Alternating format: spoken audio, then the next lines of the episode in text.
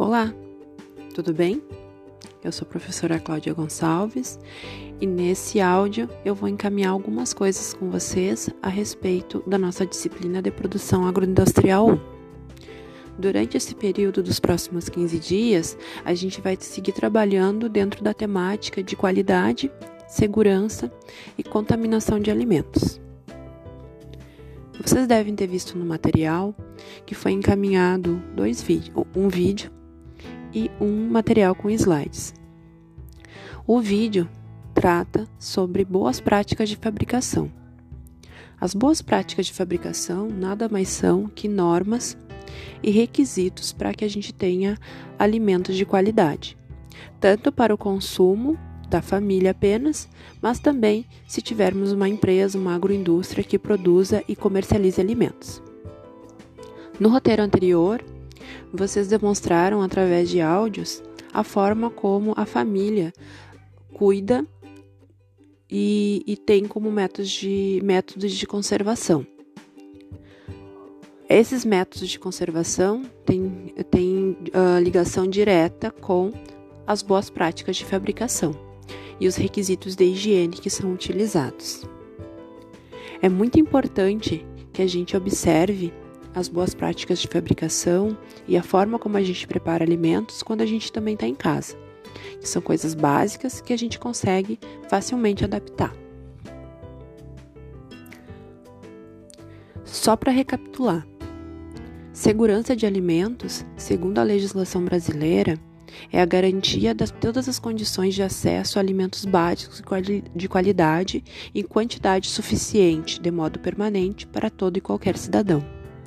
Já a qualidade de alimentos, a gente considera como um alimento que tem a qualidade aquele que possui todas as características desejáveis naquele alimento. Por exemplo, que tenha um gosto bom, que tenha uma boa aparência. Como mostra nos slides, o nosso alimento ele tem um caminho até chegar na nossa, na nossa mesa. Né? Ele inicia da forma in natura, então, a, se é um animal, por exemplo, todo o trato que é dado para esse animal tem diretamente influência na qualidade da carne. Se é uma planta, tem diretamente relação com os insumos que são utilizados nela e no solo para sua produção. Dentro da indústria, são feitas toda essa, essa parte de boas práticas que, que eu citei desde cuidado com lavagem, limpeza, sanitização, bem como a próxima etapa, que é o do processamento, que é propriamente dita a preparação do nosso alimento, seja uma conserva, seja um pão ou seja até mesmo uma linguiça. Em relação ao produto final, são está relacionado com também com a forma de armazenamento, né, com a forma como esse alimento vai ficar guardado. Então, depois de preparada uma conserva, por exemplo, ela vai ficar armazenada em um local específico que não tenha contato com, com umidade, nem com muita claridade e também com um, num local limpo. Quando a gente fala em preservação e conservação de alimentos, são duas coisas diferentes os métodos de conservação de alimentos eles visam eliminar microrganismos, deter uh, crescimento de patógenos, que são aqueles microrganismos que são uh, que podem prejudicar tanto os alimentos quanto as pessoas que o consumirem inativar enzimas indesejáveis e atrasar reações químicas indesejáveis e impedir oxidações. Todas essas coisas são, são elementos que a gente não quer que aconteçam nos nossos alimentos. Por exemplo, a oxidação. Uh, quando a gente descasca uma batatinha, ela fica preta, é, quer dizer que aquele alimento se oxidou. Tá? Em relação à preservação de alimentos, a gente quer impedir que, esses, que as contaminações essas ocorram. Né? Então a gente coloca a, a, a, obstáculos para que isso não ocorra. Quando a gente faz uma conserva, por exemplo, a gente está atrasando a deterioração e do, do mortalício. Em relação à contaminação ainda, né? A gente pode definir ela como a presença de substâncias ou agentes estranhos de origem biológica, química ou física que considere como nociva para a saúde humana. Então, um alimento contaminado pode desde de, de causar uma, uma doença ou um mal-estar até algo mais grave como a morte. E as doenças, elas estão relacionadas tanto à falta de higiene no preparo de alimentos, quanto à deficiência na alimentação. Né? Então, quando a gente fala em doenças relacionadas aos alimentos, a gente tem, do, tem pode ter dois olhares, né? É a falta da mesma, falta de, de nutrientes necessários para a saúde e também a falta de higiene. E a, a, higiene propriamente dita são medidas necessárias para preservar os alimentos de contaminação desde o processamento até a mesa. Então, inicia na manipulação, no processamento e no armazenamento, né? Então, manipulação é quando a gente está preparando o alimento, então, lavagem das mãos, prender o cabelo, uh, se está gripado, uh, uh, não estar trabalhando com, com aquele alimento ou então usar uma, uma máscara. Em relação ao processamento mesmo, os utensílios que são utilizados e o armazenamento também, que nem eu citei antes, em local adequado. Em relação aos micro-organismos e os alimentos. Os microorganismos eles são, podem ser divididos em benéficos, deteriorantes e patogênicos. Os benéficos, a gente faz uma, pode ser uma introdução natural ou então uh, induzida, né? A gente uh, quer quer a presença desses microorganismos quando quer fazer uma fermentação, por exemplo, a fabricação de um iogurte, de um queijo, para coloração também, né, como vocês podem ver nos slides, na coloração do queijo, né, mais amarelo. Então a gente pode colocar um tipo de microorganismos, microorganismo que vai fazer esse serviço. E o flavor, que, que nada mais é do que a combinação de, de sabor e aroma do, do alimento. Os microrganismos deteriorantes são aqueles que causam doenças tanto ao homem quanto aos vegetais.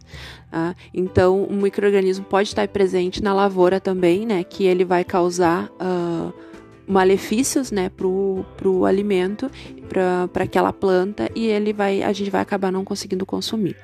E esses microrganismos deteriorantes, eles podem, uh, eles deterioram os alimentos e também podem causar, desencadear outras, uh, outras coisas nele. Então, o alimento mofado, como vocês podem ver nos slides, ele deve ser descartado. Ainda, a laranja, quando mofada, serve como repelente para formigas. Ainda a gente consegue dar um outro destino para ela, para controle biológico. O pão mofado a gente também pode utilizar na lavoura para espantar formiga, mas para o consumo ele é impróprio.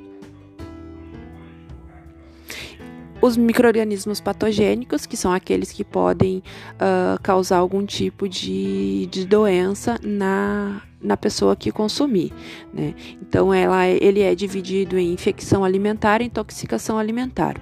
A infecção alimentar é uma toxina pré-formada já dentro do alimento. Por exemplo, a salmonela no ovo. Ela já está presente no ovo, ela só precisa de um ambiente adequado de temperatura alta para poder se desenvolver, tanto no ovo quanto no frango. A intoxicação alimentar são células viáveis do microorganismo patogênico. Ou seja, o mesmo exemplo da salmonela. Tem um ambiente adequado, eu consumo aquele a maionese, por exemplo, feita com ovo cru que estava em temperatura muito, uh, muito elevada, por exemplo, no verão, e eu vou ter uma infecção, uma intoxicação alimentar causada por esse microorganismo, que pode me levar a, a me dar uma diarreia, vômito e uma série de coisas que eu vou ter que repor a minha flora intestinal a partir de remédios.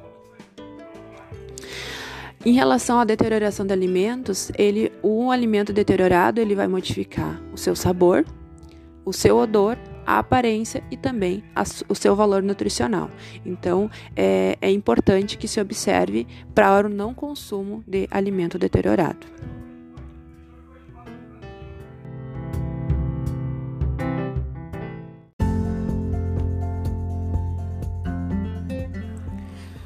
Olá, queridos estudantes e queridas estudantes, tudo bem com vocês? Essa semana nós damos seguimento aos conteúdos da nossa disciplina de produção agroindustrial 1. Na sessão passada, a gente conheceu mais sobre as punks, as nossas plantas alimentícias não convencionais.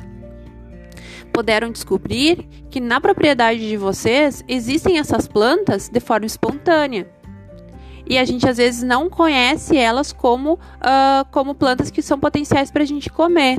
né? Então elas uh, tem muitas das, das PAN que são ricas em nutrientes e são importantes estarem presentes na nossa alimentação. Então, agora a gente vai ter um novo olhar sobre essas plantinhas. Também, porque além de serem potenciais para nossa alimentação, elas são indicadoras de qualidade do solo. Então, a partir de agora, não esqueçam, olhem com outro olhar para essas plantas. Mais ou menos parecido com esse assunto, a gente vai seguir nessa sessão, que vai uh, que eu trago para vocês como conteúdo, como temática, as plantas medicinais, aromáticas e condimentares. Vocês vão ver quando abrirem a sala virtual que vai ter uma série de arquivos, tem muitos, muitos, muitos arquivos que eu coloquei aqui sobre esse, esse assunto, tá? Alguns deles são links que vocês vão poder acessar só quando tiver acesso à internet e outros materiais vocês vão conseguir baixar. Em relação aos links que estão presentes aqui na nossa sala, vocês podem ficarem tranquilos. Quem não tem acesso à internet em casa não vai sair prejudicado por conta desses uh, materiais, tá? Então, os dois links que estão presentes na nossa sala virtual, eles são materiais complementares, certo? Depois, eu montei uma apresentação para vocês, uh, que ela tá sem título ali, apresentação sem título, tá o um nome. Uh, que tem imagens de exemplos de vários tipos de hortas alternativas ou espaços alternativos para o cultivo de, de plantas, sejam elas medicinais, condimentares ou até mesmo um espaço alternativo para a produção de hortaliças, priorizando o aproveitamento de outros materiais, como pneu, uh, madeira velha, uh, litrão e assim por diante. Ali, a ideia é inspirar vocês a pensarem em espaços alternativos de produção. Dentro da área experimental, fora da área experimental e também pode ser utilizado para uh, embelezamento da propriedade, porque elas também podem ser utilizadas para produção de flores, por exemplo. Certo? Nos arquivos que segue adiante, eu vou indicar para vocês no textinho que tem de apresentação ali na nossa sala virtual, quais aqueles que são as leituras obrigatórias de vocês, ou seja, aquelas que vocês devem olhar para poder uh, fazer o trabalho, certo? Uma outra coisa, bem embaixo tem dois arquivos. Um deles é um arquivo do Word que diz receitas de sal temperado. Ali tem uma série de receitas que vocês podem fazer com sal aromatizado, né? Então, utilizando sal e uma série de ervas, que eu coloquei como também um material complementar para vocês observarem. Caso vocês já tenham ervas em casa e tenham interesse de fazer esse sal, é bem legal. Por quê? Por causa que quando a gente usa sal aromatizado ou sal uh, com plantas, né, sal temperado, uh, a gente diminui a quantidade que a gente utiliza do mesmo. Por quê? Porque as plantas, por serem aromáticas, elas já conferem um aroma para a comida quando a gente está preparando, que a gente acaba por diminuir a quantidade de sal, porque a gente também come pelo olfato, a gente também sente gosto pelo olfato. Vocês se lembram quando a gente estudou sobre a formação do gosto? A importância dos cinco sentidos para que a gente uh, uh, considerasse algo que é azedo ou, ou doce ou agridoce, enfim, né? Então, o aroma nos faz a gente consumir ou mais ou menos de determinado alimento ou condimento, tá? Bem por último, tem uma tabela em Excel que é tabela das plantas medicinais, tabelas plantas medicinais. Ali, nessa tabela, quando vocês abrirem, vocês vão ver que ali tem um montão, montão, montão de plantas medicinais.